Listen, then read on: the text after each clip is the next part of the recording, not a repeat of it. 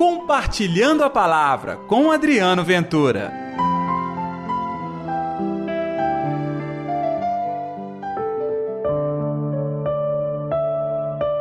Ninguém costura remendos de pano novo em roupa velha. Ei, gente, tudo bem?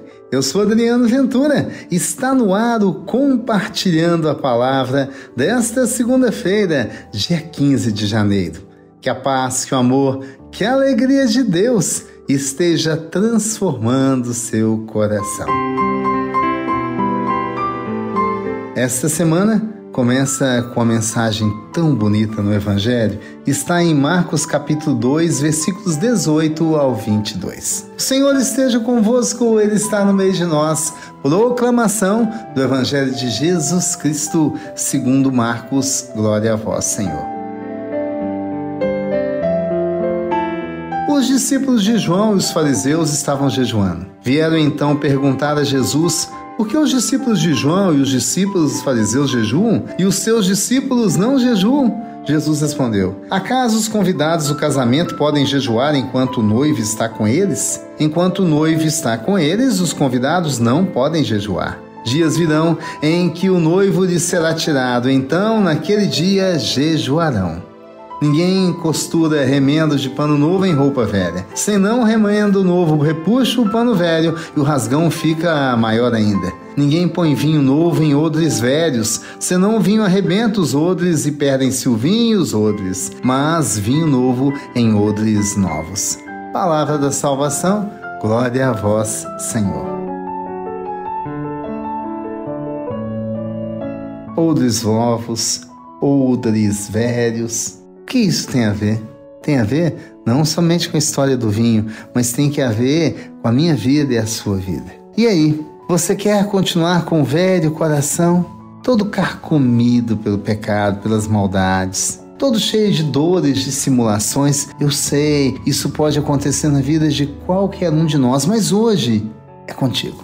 E o Senhor tem uma palavra forte a primeira coisa é estar ao lado do Senhor. Estar ao lado do Senhor é condição de segurança espiritual. Perceba, aqueles que estavam longe do Senhor, discípulos de João, por exemplo, jejuavam o tempo todo.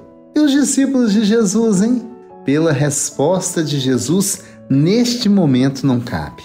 Mas não teriam que fortalecer o seu espírito com o jejum?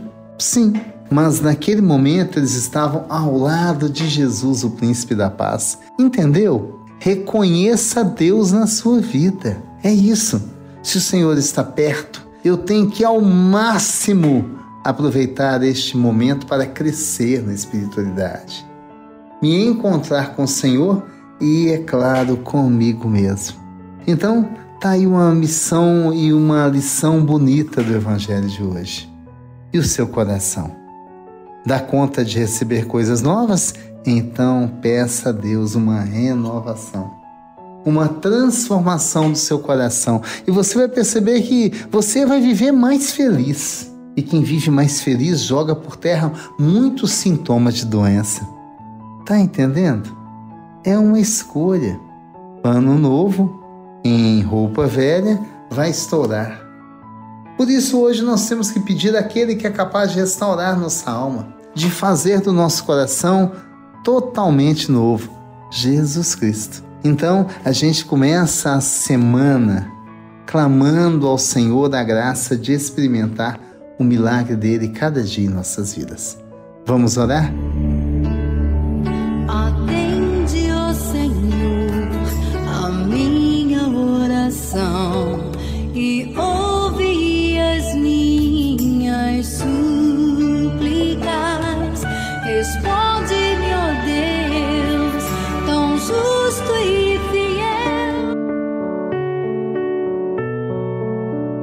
Querido Jesus, aqui estamos nós para pedir a tua bênção nesta semana. Que nesta semana tenhamos oportunidade de reencontrar contigo e com os nossos irmãos e viver a fraternidade e partilhar o amor e ser solidários. Ensina-nos, Senhor, a renovar o nosso coração com o poder da caridade. Que assim seja, em nome do Pai, do Filho e do Espírito Santo. Amém. E pela intercessão de Nossa Senhora da Piedade, padroeira das nossas Minas Gerais.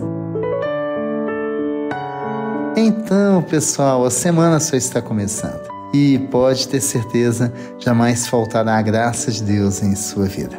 Que Deus te abençoe. Compartilhe a palavra você também. Faça parte dessa corrente do bem.